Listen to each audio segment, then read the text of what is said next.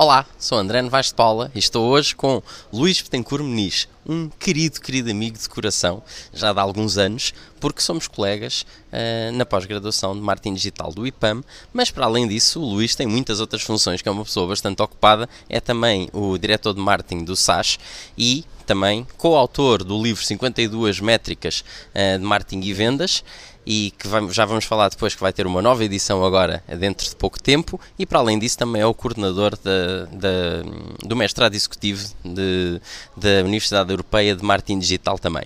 E obviamente vamos falar aqui de métricas e analytics, que é o que o Luís é super especialista e não vamos perder esta oportunidade. Luís, primeiro para começar, eh, muito obrigado e, e diz-me como é que se relaciona a gestão as métricas, o analytics, até que ponto é que é importante uhum. ou não e a gestão deve estar muito ligada à área de analytics? Eu diria talvez que começando com a célebre definição do, do Peter Drucker, que é aquilo que eu não posso medir, não posso gerir. Uh, por isso, uh, os, os, sistemas de medição dentro das organizações, não só dentro das organizações, mas das interações das organizações com o mercado e com os, com os seus clientes, são fundamentais.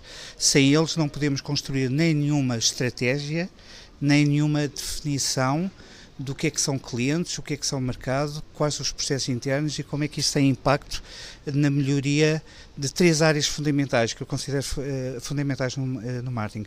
Estudam-se muitos anos, três ou quatro anos de marketing, para no final apenas aprendermos as três coisas. Não é?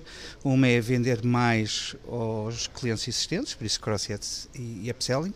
Outra é conquistar novos clientes. E a terceira é manter os clientes satisfeitos. São estas três grandes uh, vetores estratégicos do marketing.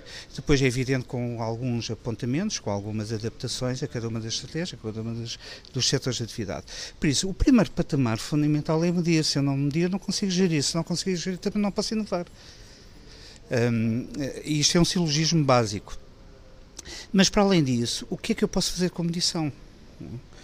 Posso melhorar os meus processos internos, posso melhorar o meu relacionamento com os clientes, posso perceber como é que os produtos se comportam ao longo do tempo, a sua sazonalidade, posso criar modelos de previsão, posso perceber e antecipar qual é que vai ser a próxima interação do cliente, posso perceber quais são os canais de contacto e os, e os canais de transação, como é que eu posso estimar, por exemplo, a fraude, que é muito utilizada por vezes, é bastante com, com os modelos analíticos, ou seja, toda esta panóplia de decisões, cada vez são mais baseadas em factos e não conforme a disposição do momento, Uh, muitas vezes uh, muitas vezes as pessoas não eu tenho que ir investir no Instagram. Mas porquê?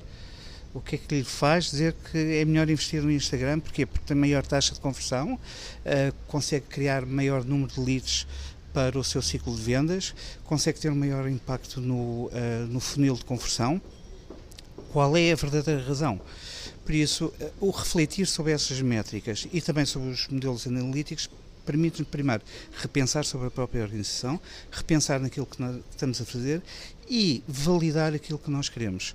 Eu não estou aqui a dizer que uh, a métrica e o sistema analítico é tudo. Uh, não. É preciso, para além da decisão baseada em factos, também temos alguma experiência, algum uh, conhecimento acumulado que nos permite distinguir, nos permite diferenciar aquilo que faz sentido daquilo que não faz sentido muitas vezes os dados também nos enganam, não é? E é esse conhecimento do setor e do, do mercado que nos permite uh, fazer essa diferença. Por isso penso que é uma simbiose entre aquilo que é a dimensão analítica e a parte, a parte experiencial e acumulada da nossa atividade. Fantástico, não podias ter sido mais claro. E agora, em relação a modelos de analítica, o que é que tu tens a dizer sobre, sobre essa área tão importante? Uh, os modelos, uh, os modelos analíticos pressupõem, uh, pressupõem uma precisão e uma exatidão, ou seja, e essa precisão e exatidão tem a ver muito com a gestão dos próprios dados.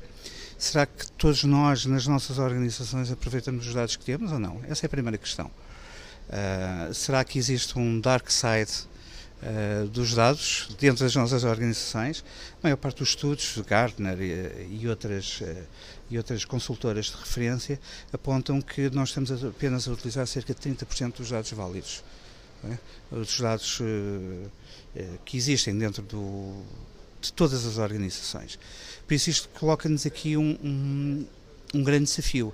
Será que os modelos analíticos estão-nos. Uh, uh, a determinar a realidade toda ou só essa parte da realidade? Como é que eu posso aceder aos outros 70? Por isso, estas são as grandes questões que são trazidas com o Big Data. Não é? O Big Data, no, no fundo, é para resolver estas questões em termos de volume, de velocidade, de, de validade do, do, do, uh, dos dados e também da sua própria variedade. Depois disso solucionado, o que nós temos é diferentes modelos. Por exemplo, o modelo de churn. Qual é o modelo preditivo de um determinado abandono de cliente? qual é o modelo, por exemplo, do NBA, qual é a próxima melhor ação para um determinado cliente, ou melhor, não para um determinado cliente, porque isso seria no limite, não é? Isso seria o santo grau do sistema analítico, é conseguir ter uma ação concreta para cada um dos clientes, mas pelo menos para um cluster, para um segmento de clientes que se comportam da mesma forma.